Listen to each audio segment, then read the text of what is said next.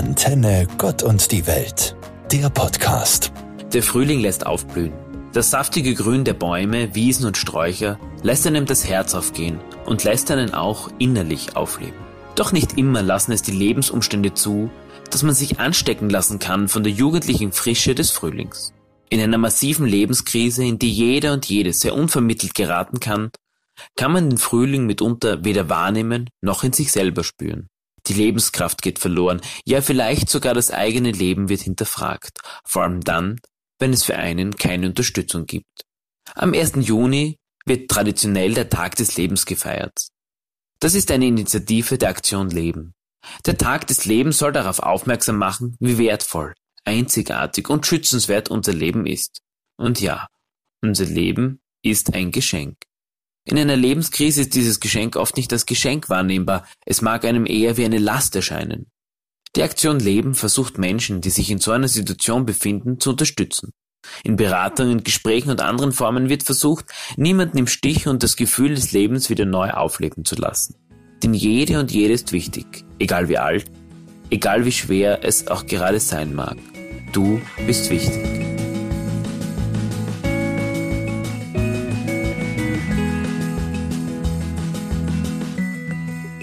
Der Frühling lässt aufblühen. Totgeglaubtes erwacht wieder zum Leben und gibt neue Hoffnung. Doch meine Gedanken sind immer wieder bei dem jungen Buben aus Italien, der seine ganze Familie bei dem Seilbahnabsturz überlebt hat. Ja, es grenzt einen Wunder, dass er selber das Unglück überlebt hat. Ich hoffe auch, dass er zu 100 Prozent wieder gesund wird. Es gibt keine Worte für das, was da passiert ist. Es ist einfach nur schrecklich und unfassbar. Für den Jungen wird es schwer zu verstehen sein, was da passiert ist, und er wird viel Begleitung und Unterstützung brauchen, damit die Wunden dieses Ereignisses heilen können. Die Medien berichten von Solidaritätserklärungen und Angeboten der Unterstützung. Das ist schön zu hören. Ich hoffe und bete für ihn, dass diese Unterstützungen wirklich von Dauer sind. Denn das wäre ein zweites Drama, wenn nach dem Abklingen der medialen Berichterstattung die Unterstützung verloren ginge. Seine Tante soll für ihn da sein. Doch vor allen finanziellen Unterstützungen ist dies das Wichtigste. Jemand, der ihn in den Arm nimmt und einfach bei ihm ist, damit die Wunden anfangen können zu heilen.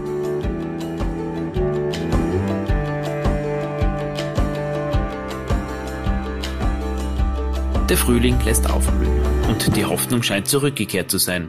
Doch meine Gedanken sind immer wieder bei dem weißrussischen Aktivisten, dessen Flugzeug unter dem Vorwand einer Bombendrohung zur Landung gezwungen wurde, damit er verhaftet werden konnte.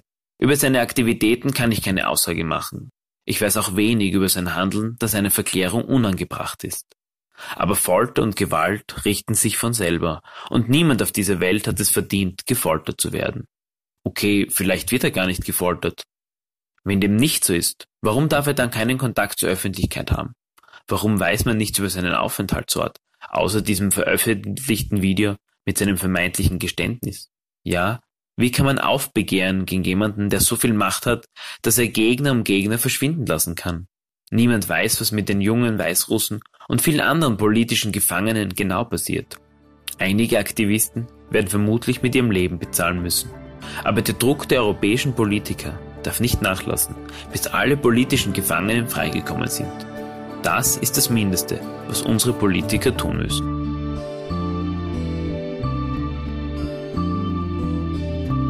Der Frühling lässt aufblühen. Das saftige Grün der Bäume, Wiesen und Sträucher lässt einem nach wie vor das Herz aufgehen. Das Leben erstrahlt in immer bunter werdenden Farben. Schritt für Schritt öffnen sich uns wieder mehr Möglichkeiten, die durch das Coronavirus eingeschränkt waren. Insofern fühlt es sich momentan gerade wie ein doppelter Frühling an. Doch soll das Leben wieder ganz genauso sein wie früher?